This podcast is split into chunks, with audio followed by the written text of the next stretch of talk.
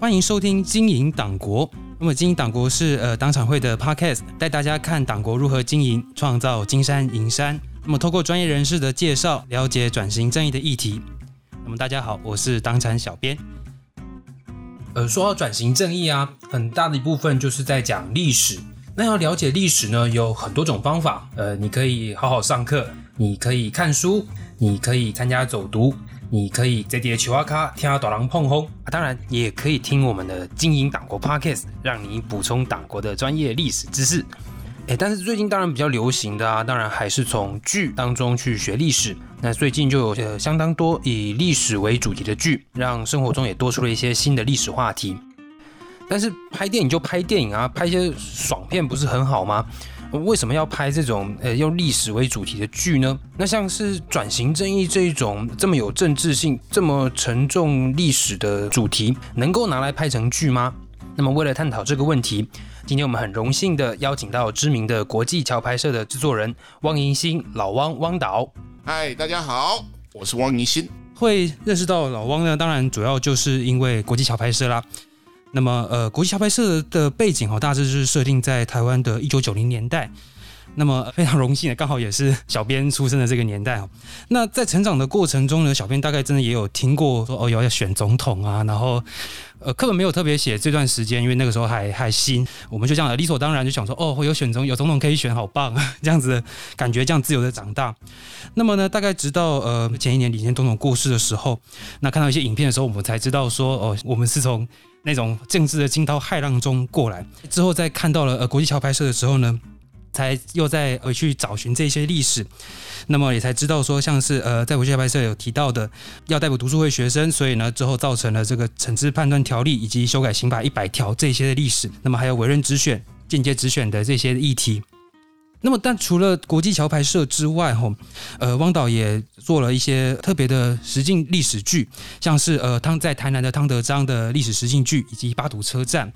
那么，这个也是包括在所谓的客家二二八事件的一个纪录片，叫少了一个之后回光这样的一个纪录片。那这边小编就非常有兴趣的是说，呃，所以。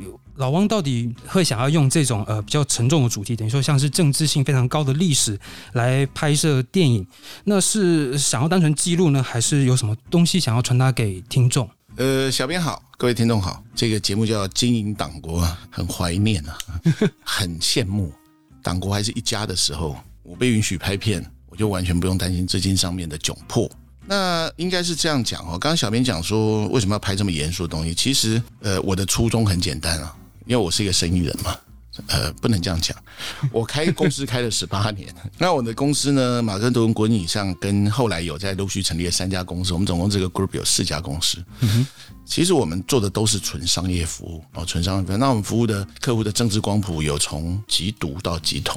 我们讲台面上或者有名的人物，大概都是曾经服务过，各路人马都有，各各族人马。那我们其实就是做很纯粹的商业服务，除了戏剧以外。我们其他的服务都做，不管行销、广告、简介、节目、政府标案服务，产业要延续，就是第一个要存活嘛，你要活得下来。是，那你说对产业界来说，你要能吃得饱，要有愿景，甚至是说你的小孩万一要进入这个行业，你都要有那个条件让愿意啊，你敢推荐他进来，才不会觉得好像要推小孩进火坑这样。这个是产业的原貌，尤其是越严肃的、越该做的事情，我们就越要和市场接轨。这样讲很复杂了，我讲白一点，就你看韩国有关于韩国国族记忆的很多作品，是不是很好看？是。那我们讲美国好莱坞够巴拉了吧？我们就讲说好莱坞是一个 是一个什么邪恶的帝国产生地，然后它很多巴拉作品。可是，在好莱坞这样的系统下，它也出了非常非常多脍炙人口，然后呢，非常非常多诉说美国记忆的好作品，对吧？嗯。好，我讲一个概念好了，就是收视率。觉得说收视率好邪恶，对不对？是对，好多创作者在收视率中折磨翻腾。大家有没有想过一件事情？就是有没有可能不是大家被收视率折磨，而是你做的事情其实不太面对市场，你做的那个东西其实市场上不太爱看，然后你又不觉得这样有问题，所以大家才会在里面折磨翻腾。然后后来矫枉过正，为了要让很多人看，所以又特地选了一些非常的我们讲状态非常 low 的。的方法，所以我们才会觉得哇，收视率好邪恶。你看收视率高，但是东西很烂，你要环顾世界，全世界的那个影视市场，东西好跟收视率很好这两件是并行的嘛。好，所以其实对我来说，我的经验是这样哈。你刚刚问到说有关什么八堵侦探，这个是我们七年前开始，嗯嗯，这一段噩梦啊。因为我大概公司成立了十年之后，大概觉得业务也稳定了，收入哈大概上状态，然后我自己又觉得我是一个很厉害的。那时候我入行二十五年了嘛，嗯哼，我干嘛我就搞？的确啦，我在这业界本来一路就是打陆战，天天要面对客户嘛。你也知道，呃，因为我们案子非常多，所以我们要面对各式各样客户，所以天天在胶片或者天天在提案。那这是一种很好的训练啊，就是训练你怎么能够和客户很快速的沟通理解，然后能够执行出他可以接受的东西。所以那时候我们就觉得说，好，那我们来开始做一些，呃，我们认为可以赚钱啊，但是现在没有人做的事情。嗯。啊，比如说我们讲台湾影视圈传统上是不碰政治，哎对，啊，然后不碰历史，为什么？不让垮？嗯。啊，那的确上过去的成绩跟数据的确也是支持这个现象，没有错。也许反过来想是年轻人不看的原因，是因为你没有找到正确的说故事的方法，所以他不看，嗯哼，而不是年轻人冷感。你知道我们在影视圈待久了，常常都会把那个原因推给观众，观众烂。年轻人烂，那就是不会自己烂啊。那所以，我我们那时候思考老半天，会觉得会不会是我们自己烂，找不到说故事的方法，然后就通通推给别人，然后就越来越烂。那所以那个时候我们就想说，好，呃，如果我们能够把这些题材好好看市场做触及的话，比如说我们有个 slogan 叫做“卖台是门好生意”，我们把台湾的记忆卖出去。如果我们在技术上一直成长前进了哈，也不是说有关台湾题材就一定卖啊。因为你拍的不好，你的技术不纯熟，那当然就不卖。这个事情做得很好的，最近的就是韩国，卖韩是个好生意，是吧？是卖的太好了，对吧？对。那卖美国，美国人家早就已经卖一百年了，日本四十年了。嗯，好，所以这件事情应该没有错。好，剩下是怎么卖？再来一个，我刚刚讲到，因为长久以来影视圈的传统，就是戒严时期，影视大概是被视为统治的工具，公管非常严嘛。因为毕竟当年不是就号称说什么，因为新闻界啦，因为学运啊，什么东西，所以才败来台湾嘛。那所以当然就延续这种统治的传统。呃，解严之后，中国市场开放，嗯，然后呢又持续效应，一堆人啪跑过去。那个时候是这样，大家有听过说什么台币一一块钱啊，你的费用台币是一块钱，那边就付五块钱这样。其实早年刚开放的时候更高，就说如果你领台币一块钱月薪，你过去了，他就直接把你换成人民币。就一块钱人民币这样，其实早期更高，费用有十倍这么高，然后语言又合，所以台湾人就很开心，就通通跑过去。那跑过去以后，我们以为找到新天地，对不对？其实后来发觉，台湾到发展到一段时间之后，你会发觉，呃，因为中国那边除了工作机会多哦，然后待遇好，他们的投资人也很多，嗯，国家辅助的产业，所以那个时候就会发觉国内有一些什么样的影视题材。投资者都会先问：那中国市场能不能上？嗯，不能上，他就不投资。为什么？因为台湾就觉得，如果中国市场不能上，光靠台湾已经赚不回来。嗯，可是大家那时候也忘了有世界市场这一回事，对吧？好，变相的现实环境就钳制了台湾能做什么。大家其实都以为是中国在影响台湾，或者中国在钳制台湾什么什么不能做，对不对？是，不尽然对。哦，是台湾人自己的自我审查，审查自己人。投资者那些，比如说台湾有很多投资者。或者是电视台都台湾人吧？对，是我们自己在审查说哦，因为我卖不到中国，赚不到钱，所以这个题目我不要了。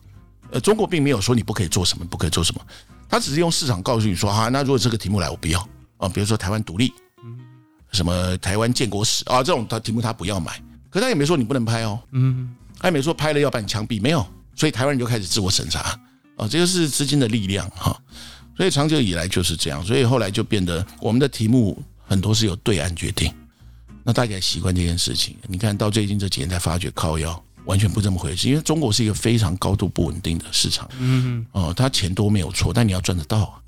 还有一个你要领得到，要领得出来再。哎，你要领得出来。那因为它政策风险，它政策风险太高了。所以，当我们蓦然回首，觉得哇，其实我们的市场应该在国际，已经慢了韩国二十年了。对，当我们在很开心可以去中国工作一个新天地的时候，人家韩国因为国家破产嘛，经济破产，所以人家开始这个卧薪尝胆，嗯，卧了二十年嘛，那一直到现在，落差就出来了。台湾有没有很多好的题目可以做？一堆国仇家恨，对吧？是吧？我们不要讲国仇家恨，我们有很多台湾很在地、很有趣的故事嘛。嗯，啊，比如说对西方来说，有一个主流的议题叫做台湾其实是亚洲唯一一个成功复制美式民主、没有流血的国家。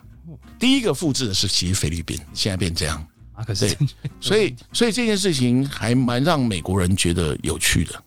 还有一件事情是，台湾一直处在对抗中国或共产国际的最前沿，反攻大陆最前线。对，我们就在最前沿嘛。啊，冷战已经结束了嘛，哈，为什么没死掉？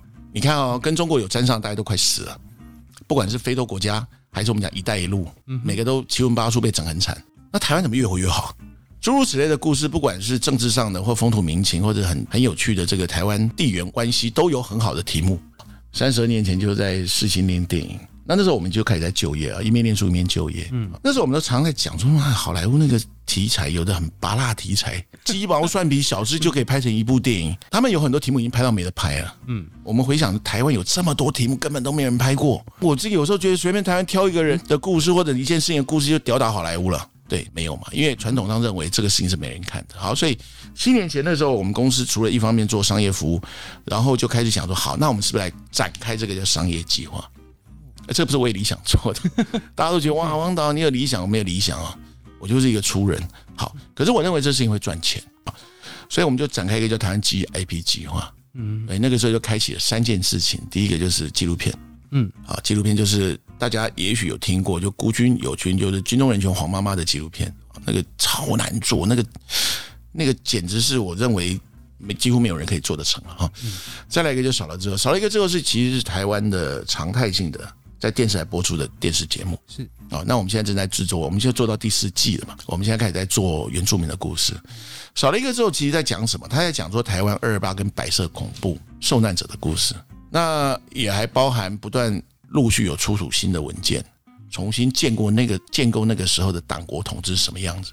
然后我们里面看到人在那个白色恐怖或者党国体制里面，人被扭曲的样子，除了被迫害，伴随着被扭曲的样子。所以为什么叫少了一个之后，我们都以为白色恐怖是那些受难者很可怜，对不对？对，被枪毙啦，被关。其实大家忽略的是，威权体制恐怖的不是一人受害。你知道我们采访的所有的受难者里面，他的亲戚、父母、子女、朋友，通通受害，一人受害，一群人受折磨。受什么折磨？包含婚姻，你是黑名单里面的人，或者是你是谁的朋友，他就要躲你很远。包含邻居、社群关系，嗯，然后包含朋友，非常非常可怜呐、然后我们也访问到好多受访者，他的后代有一些后代对上一代不谅解，为什么？他们总觉得上一代是坏人，所以这个制度的恐怖在这个地方。我我有时候讲难听一点呐、被枪毙了就一了百了了吧，是没了，没他事了嘛。那活的人更惨，活的人持续受难，这非常那个。所以我们就想说，好，那我们想来做这个，因为白色恐怖二二八受难者的纪录片非常多，可是很不幸的，观看年龄偏高，观看的人也不多。我觉得那个工具的限制是这样。然后另外一个当然就桥拍摄了哈，嗯，不过我们希望透过这两个纪录片啊，还有常态性的这个少了一个之后这个节目，要来测试一些工具，因为我们其实定了一个很清楚的主旨，就是因为像我刚来也问小编说，你们的观众是谁？那我们设定的观众其实是在没有经历过那个年代的相对年轻的人啊，小编还算年轻，这样。而且小编很年轻啊，小编是年轻再年轻，我们设定是五十岁这条界限。OK，那五十岁以下的人，大概对于那个年代，不要说二二八了，嗯，可能对白色恐怖都模模糊糊。对，那更别说九零年代啊。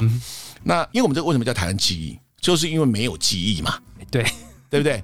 那你说经过那个年代的人，比如说六七十岁、七八十岁的老人家，你不用跟他讲这个，他有他自己的记忆，你再怎么跟他讲没有用，他不是我们主要传播的对象。我们要传播那些是没有经历过、没有这个记忆的人。为什么？因为源自于一句话，就是没有记忆的民族哦不会伟大。嗯，不知道来时路的人，就不知道未来怎么走，对吧？这很合理。所以有时候我很喜欢举一个例子啊，这个蓝的朋友不要不高兴，我就讲说，因为你没有记忆，所以如果人家告诉你未来你会发大财，你就不顾一切，你就说好好好，我们来发大财。那对一些有记忆的人来说，嗯，有些财能发，有些财不能发啊，这就是记忆的好处，或者是记忆是一种典范呢、我们常常有没有大家在讲说啊，要是某某人在，他是一定不会这样子，也不会做这种决定。这个就是 role model。你说美国、韩国、英国、北欧，他们有北欧神话，他们有英雄传说。你说美国，美国你看哦，有很多家族是三代当兵。我有看过一个例子，很好，很有趣。阿宙打过南北战争，然后什么阿公打过一战，爸爸打过二战，啊，自己参加那个伊拉克战争。哦，那为什么美国那么的人那么爱当兵？第一个是他们有民兵传统，民兵啊。啊，因为他们是 United States 嘛。第二个事情是保卫国家的人视为一种 role model 啊，呃，男人就是要 就是要保卫国家，挺身而出啊，要不然以前美国幅员广大，那个对抗海盗来的，你说日本坂本龙马是很多年轻人偶像哦，西乡隆盛，嗯，对吧？那你说李舜成，韩国，他们有这么多。有为者亦若是的那个那个，那我们先不管那个到底是虚构的还是这边这边把布的啦，还是 还是说其词？对，或者是说那个人值不值得纪念？我们先不管这个，嗯啊，至少在各个国家都有那个我要成为那种人的那种价值，嗯。啊，比如说北欧，除了他有很多神话，他们以维京人的后代为荣嘛，嗯，海盗嘛，嗯嗯嗯，都有带决心，爱开勇敢美啊？要不然我们海盗后代哦，死到八。那我觉得这个都是影响后面的人在这块土地的内在价值啊，一直延续。嗯哼，台湾有什么？我想当蒋总统，是不是？对，以前的人是这样。我想当国父，是吧？六个还八个太太这样。哦，好。对对对，所以有什么样的就是我们真的会觉得有为者亦若是的郑成功吗？廖天丁吗？就是我们有的是统治者希望我们知道的那个人。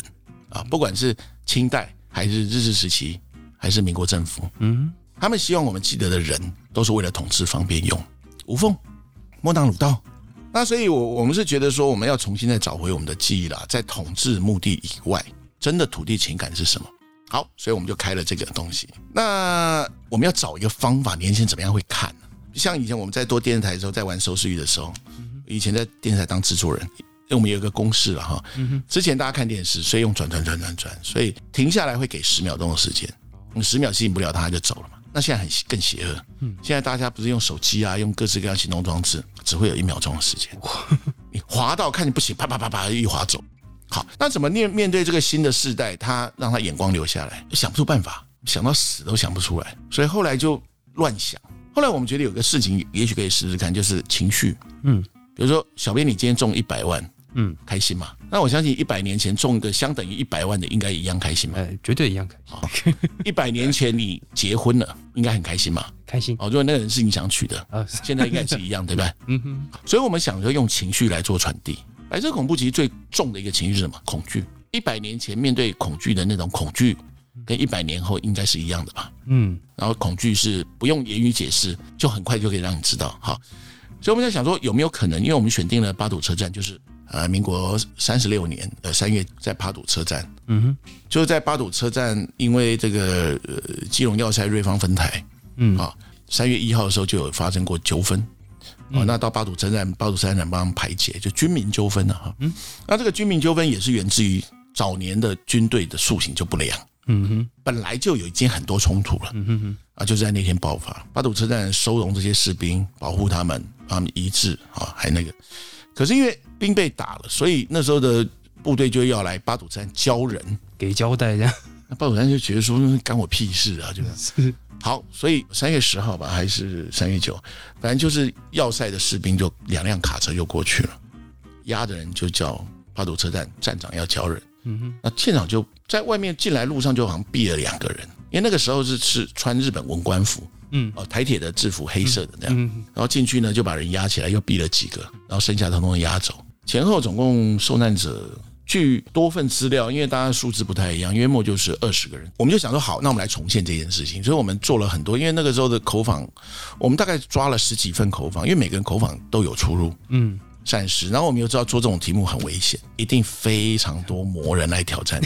然后一定被扣帽子，这个我们都事先想好。各位要理解，那是七年前的事啊，那个时候不是像现在这样啊。我们就想说，好，那最有效的是什么？在无预警状，我们用实境的概念呢，在无预警状态下，我们去重现，在现在观众眼前去重现这一段当年部队怎么进来杀人、开枪，然后逮捕人。那我们相信，这恐惧很有可能可以直接传达给年轻的观众，这样。所以我们就这么干了。可是其实很困难，因为那个场地它是重大的交通要地，哎，对，对 毕竟是火车站，对，还在用。应该申请很困难。嗯它还有拍摄伦理的问题，那些是无预警的人，嗯不知情的人，呃，你怎么确保他们不会受到伤害？不管精神上的还是肉体上的，所以我们大家做了很多设想。然后那个时候其实，呃，也包含法律方面，不管民事还刑事的法律责任有可能发生的，我们也都想好。然后就想说，万一真有，那得承担嘛。然后我们邀请了当年受难者的家属，家属，第一个先取得他们同意，要么要不然我们又被骂说消费啊，什么东西挖疮疤啦什么。家属的心态是这样，我们接触很多，后来发觉家属很希望你把他们家的被欺负的事情讲出来，可是长期以来为什么不说？第一个是因为被污名化嘛，嗯啊。第二件事情是因为不断有人告诉他们不要提才是保护你们最好的方法，他们心里偶尔想着干弯刀了王抬撩撩啊，结果你叫我不要提这样哦，才对我好这样哦，因为他们弱势，他们没办法说什么。那你今天就不丢，对啊，就是你莫名其妙嘛，就是我到现在还很气愤，就是为什么有一堆人一直叫人家不要提他的家里的惨剧，然后被欺负的事情，才叫做为他好？那就很简单啊，那我把你爸杀了，然后你都不要提，嗯这样才是为你好，你你能接受吗？不可能嘛，对吧？这就是很愚蠢的政治上的攻防。那所以那个时候我们就请这个遗属，我们在六点，因为很早，我们六点的时候就八斗车站，大家知道外面有个纪念碑，我们就在那边设香案，请遗属带我们焚香祝祷。我们工作人员大概有一百个，你画面上看起来没那么多，是因为我们其实还做了很多布牌，包括我们现场有正常工作人员以外，哦，我们还有安全组，嗯。安全组就确保便衣了哈，确保有人真的跳铁轨啊，嗯。对吧？嗯，然后散在人群中，然后包含呃有 EMT，就是外面有救的，有一个救护组，包含有 DEA 这样器材，就万一你真的吓到了，你矿工医院这个路线都做好，嗯嗯怎么样一面急救一面送过去，然后还有律师组、警安组，要不然你一直打电话报警，我们要跟警察沟通好，嗯。各式各样的，然后各种维护人员跟正式的工作人员，然后他还有演员这样，所以我们就进行了这一场。那过程中非常非常困难，就每一关其实都冥冥之中有有有人相助这样。对，做完之后当然包含在现场的人的访问啊，那它效果当然非常好，因为出来的时候大家觉得哇，那它也也引起很多争论呐，哈，也有很多人来指教。我记得那时候我一个礼拜没睡觉，因为我我那个案子我最清楚，嗯，所以我就请同事都不要攻防。那我也很怕说有一些协力单位他们又跑去那边洗版，就全部由我们我来回这样，嗯就一个礼拜没睡觉，弄回到快点中风，因为有很多团体都来轮流洗班，那他们有轮班呐、一个小时上班一次，一个小时就换班了。哇，我得一直回，一直回。有一些是很直接的攻防，有一些是真的很有凭有据的攻防。啊，翻史料给你，你要呃去我们用这样的讨论。嗯，后来当然就有一些政治效应，包含有被要求，就铁路局有被立法委员要求要报告这个事情。然后呢，呃，当然也有人扬言要检举电视台，然后有人要提告。那对我们来说，我们觉得 OK 啦，因为时间都想好了，就是你要告要怎么样你就来吧。嗯，那我也不想当铁路局当代罪羔羊嘛，就是看哪一位委员呃委员指教，我自己去报告。嗯就那后来也没有了哈。但但你就能理解说，即使到现在这么民主开放的时代，都还有这些手段。嗯那你可以想想看，几十年前的白色恐怖的年代，所以你想完这个你就释怀，你就也没什么嘛。至少我们都是还可以讲理的时代，对吧？是，那像这样的东西，我们后来又做了一个当德章的事情，那当然观众的回馈就很好了。嗯然后支持人越来越多，他们慢慢理解这个事情。因为我们一开始当然就会被打成说什么绿色绿色的打手啦，大概你们有的帽子我大概都有了哈，就你们初期有那些帽子。那但我觉得这事情慢慢，我觉得还是越来越多理解，因为你透过很高的触及，然后就算你持续做，人家会知道说哦，你不是出来弄一下就要蹭什么东西的，我们就持续有意义的做。对，所以到第二次汤德章就非常非常多人支持，非常多人，包含有亲子共学团的朋友们。他带他的小孩来参与，嗯好这样子。那这当然我们会继续做下去，因为本来要做四六事件，台大四六事件，包含嘉义车站的，包含基隆港大屠杀，都是因为疫情的关系规划好，就都顺延嘛。对，那这事情得持续的做。嗯哼哼哼，那好，为什么从客家系列开始做？客家是一个族群灾难史藏的非常非常深的民族，因为生存策略的关系。嗯呃，你还记得有什么一八九乙未吗？就客家其实是一个很 tough、很强悍的民族，他不管是跟外族械斗，或者对统治者，其实都很强悍。可是因为一八九乙未有发生几个屠村事件，屠的太严重了，所以我觉得客家人后来思考他的生存策略，他就觉得不要这样搞，他就变成改别种生存策略，就不用正面抗争了。嗯哼。所以客家人就你们有客家朋友的话，长辈很强调勤耕与读嘛，小孩就好好读书，其他不要多问。但是以人口比例来说，其实客家人的受难者比例很高，只是他们都不说。那你不说，你要赶快挖出来，不然你有老人家走了什么？转型正义最大的敌人。对呀，那所以我们就从客家开始做。那客家做之后，我们现在在做原住民系列。那原住民是余年寿命更短嘛？嗯，他们更不敢讲嘛。嗯哼，对，所以这件赶快抢起来啊！再来外省人，呃，受难不分族群啊，这点我也觉得蛮重要。对啊，因为其实我们以现在的统计资料来看，所以受军事审判现有资料来看，我们讲在威权或白色恐怖被不正当判刑，外省人占人数的四成诶。嗯，那你看你为什么来才多少人？两百万人，就他竟然占受难人数的四成，你看多高？所以，我我们一直很想跟大家讲说，到底是谁让你们祖辈？这么难过，要找对人嘛，然后要直指那个威权体制的核心嘛。我们也不是要算旧账，因为你说这事情弄出来，也不会说当年谁谁谁就把他抓出来编。我们跟韩国、跟以色列人差很多嘛，我们也就让大家知道，知道干什么？记忆，记忆很重要。呃，你说早年在大中国思想下，大家说勿忘南京大屠杀，什么圆明园啊，什么东西，那为什么其他就不用记了？我也支持要记住南京大屠杀，我很支持啊，就灾难都要记住嘛。呃，一八五几年。太平天国时期那个屠杀更恐怖哎，那汉人杀汉人哎。我的意思是说哈，对待历史不要两套标准，我们要直击那个所谓的粗暴的力量，或者是那个威权的体制，一视同仁大概我们的状态是这样，所以我们不是蓝或绿的问题，就是要记住东西，让它不要再次发生。对呀，要不然你一天到晚在那边无目的的发大财，对不对？卖女儿也可以发大财，对吧？卖就莫名其妙嘛。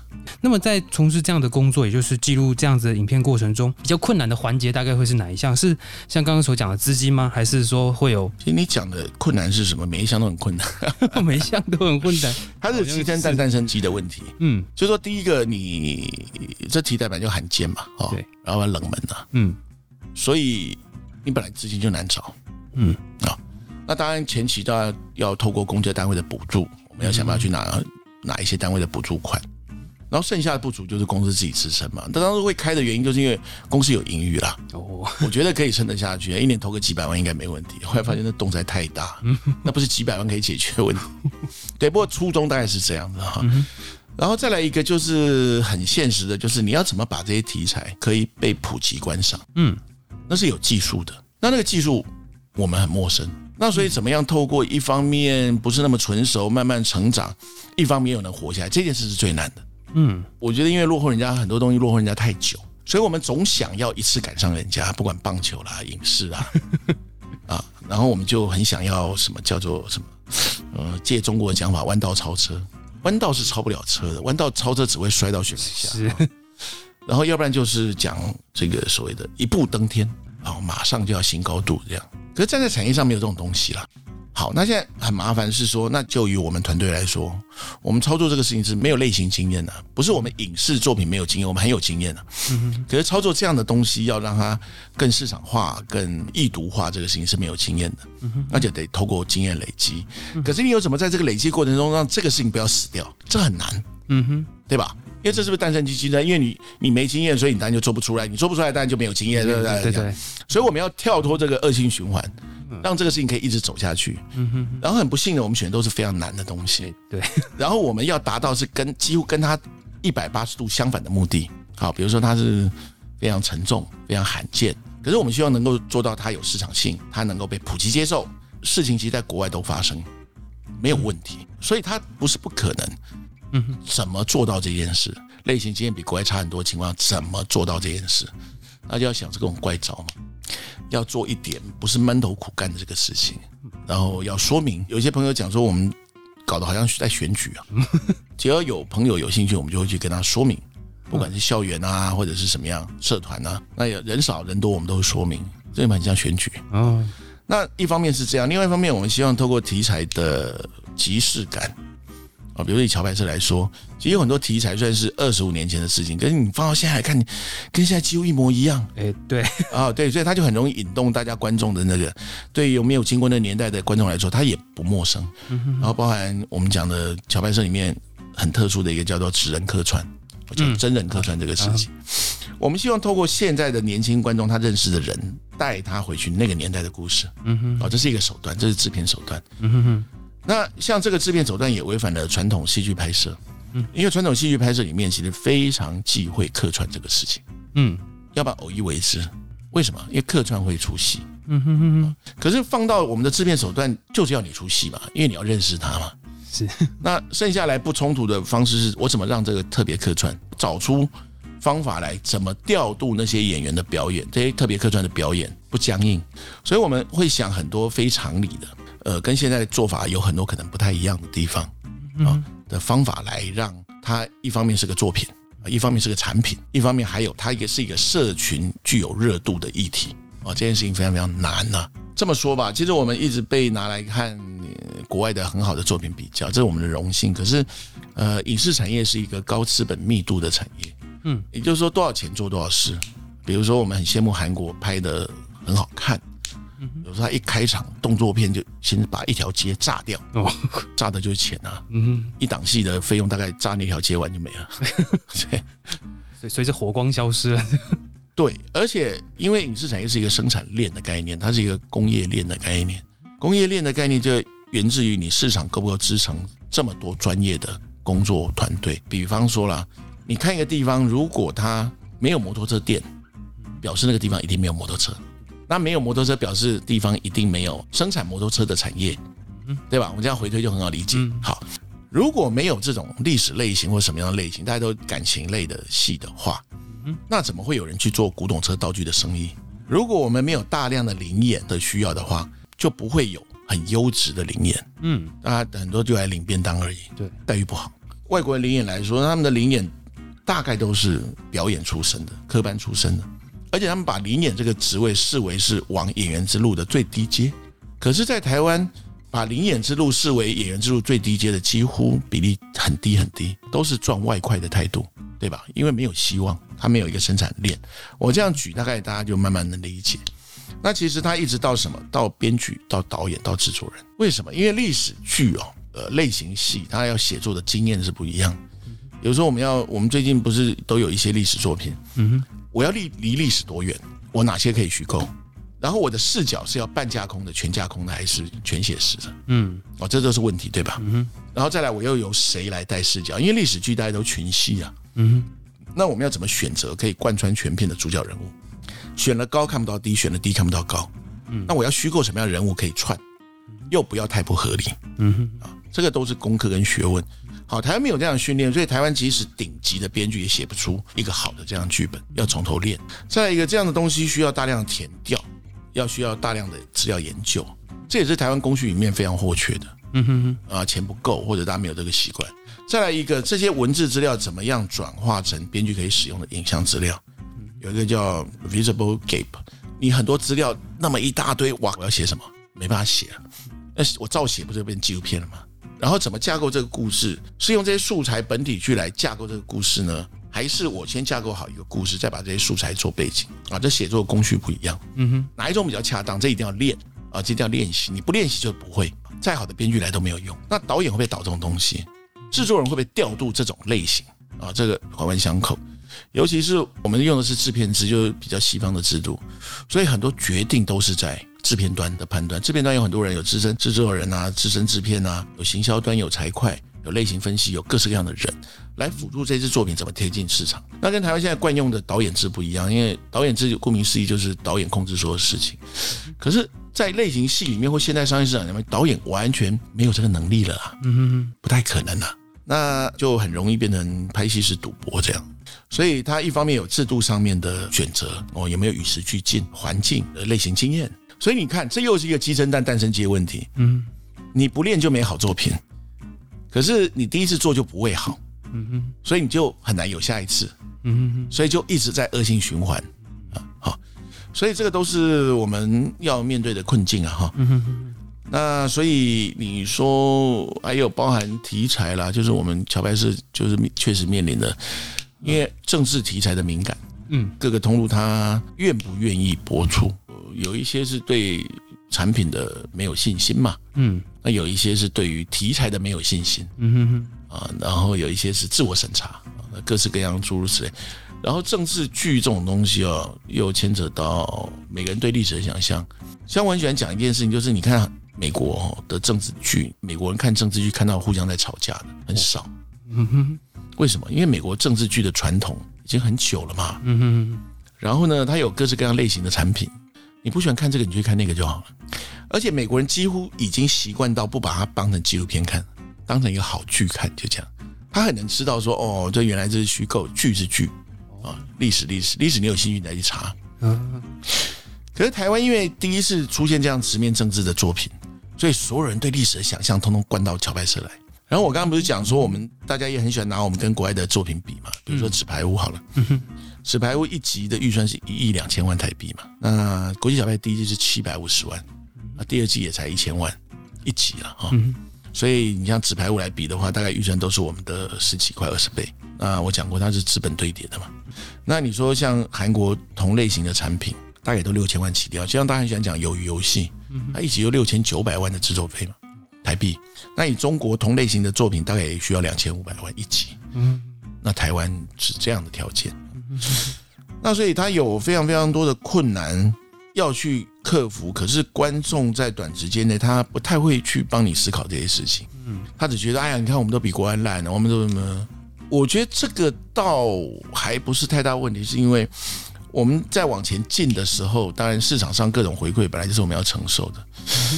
可是批评完之后呢，还好，我觉得很幸运的是，乔白社一直慢慢的有朋友一直在啊越来越靠近。那当然，桥牌社也透过一季又一季经验累积，有第二季大家就觉得哇，故事力啊，呃，那个经验啊，比第一季好很多。那可是也不代表第一季很烂啊，第一季的水准品质其实也是台剧的顶尖的啊，只是大家如果拿来跟国外的比，那当然就，所以我们还是很努力的让这事情因为经验的累积，所以在品质上的值得跃升。那我觉得也有很多人看到我们的努力，所以支持的人就越来越多。如果我们再继续往下走，国桥的宇宙展开，我们就透过不断不断奠定呃这个 IP 基础的方式下，那应该是越来越好。其实我原本 我原本其实比较预期的是在讲说，是不是在选材的部分会有些困难，结果反而这样看来，其实反而是在后端这边观众给的回馈以及这种东西其实选材也困难了哈，选材也困难，只是因为嗯其实我们常常这样子，我每次以为过了一个绝世难关以后，嗯回头看才发觉靠腰那是最简单的，每这每一关有一关难，每次难出新高度哈。嗯只有更难，没有最难这样子。那选材当然也是，因为选材其实会牵扯到，因为它还是有个历史真实历史背景。那我们要做很多口访，比如说，我们先别讲谁，我讲职业，有总统嘛，嗯。总统该像怎么样，然后总统和他的幕僚怎么互动，他和他的办公室幕僚，他和他的国安幕僚怎么互动，他和他的党怎么互动，总统的侍卫要什么样子，嗯他们出勤的标准是什么？嗯他的 SOP 是什么？侍卫的样子是什么？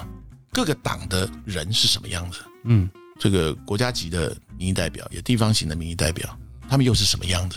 又有记者，报业的、报纸的、平面的和电视的又不一样。我们光做这些角色研究就已经很大很大的功夫，尤其是你说越高层，其实越消息越少，你要取得他的信任，然后让他们对我们做一些指导，就越困难嘛。嗯要花很多很多时间。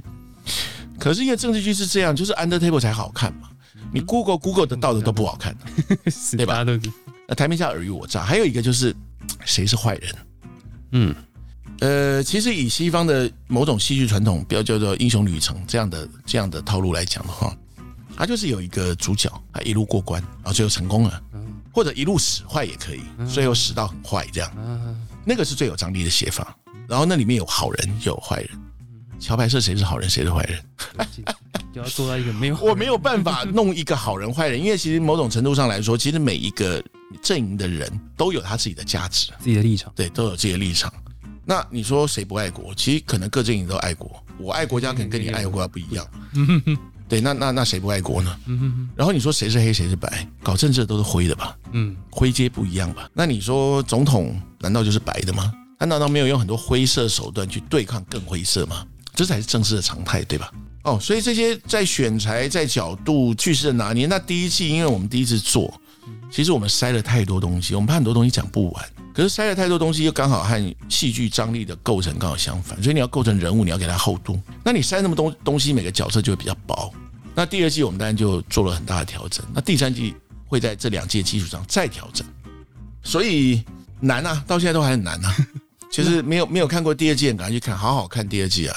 第二季就已经很好看了。就我马上，我自己也会赶快找时间。对，好多人回馈各式各样的新的，真的很好看，马上去补这样子。对，要补要补。那今天最后一个问题的部分，也想要再问一下。所以拍摄这一些主题之后，那么你今天把一个故事所呈现完，像是嗯汤德章的故事呈现完了，对，那你也看完现场观众的反应之后，你对这样子的呃一个历史事件，是不是会有一个新的感受？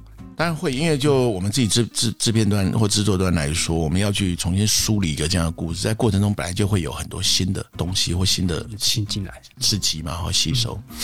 那当然，我们又在透过怎么去表现给一般观众看，你没推出到推出，然后到再次推出，观众有不同的回馈。嗯，那某些程度对我们来说，我们感到很欣慰是哦，原来认同的人越来越多。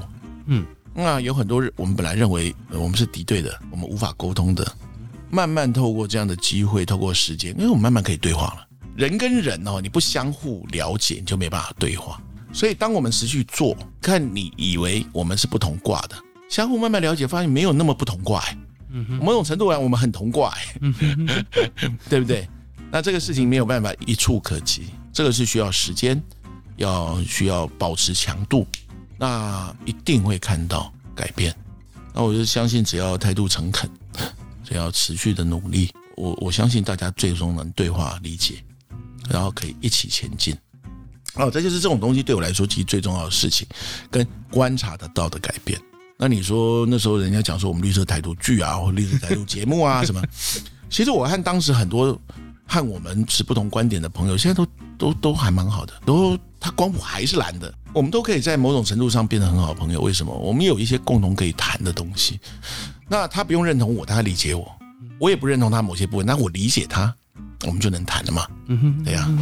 那其实我也觉得这部分，我也想分享一个自己的体会。小编那个时候呢，大概也是就是太阳花的时候有有去立院前面的。我爸那个时候一开始也是蛮担心我们，但最后发现一件事情，就是跟我说：“另几块笑脸狼给他够饼动啊，那也安呢。”然后之后进来的时候，再去多跟我爸接触之后，我才发现说，真的如如老王所讲的。前面一辈真的有很多他们被盖住的东西，他们不愿意谈，还是不敢谈，怎么样都好。但是直到你愿意主动去接触的时候，还有机会再去更多了解一些这些事情。现在有机会去把那段所谓的盖住的历史掀开来了。那我们看到了这些东西之后，一部分是因为有这段记忆之后，我们才会知道未来不能够做这样的事情，我们也才知道谁是哪里。再来另外一个部分也是所谓的这样是族群融合。大家虽然之前都在吵这些议题，但是是因为东西有盖住的，你不知道答案，我也不知道答案，所以我们会 get 完 get 安内。但是大家都知道某些事情之后，哎，某些情绪是大家是其实是共通的，即使放了一百年前还是现在是，它还是一样的。那那么只要。如果你也认同这件事情时，那你应该跟我站在一边，是这样才可以促进就是更多的族群融合，跟对不可以更和平。那这也就是我们所谓转型正义的目的，就这样。那么今天非常谢谢 老黄，谢谢小编，谢谢大家。那我们精英党国就下一次再见喽，拜拜，拜拜，拜拜。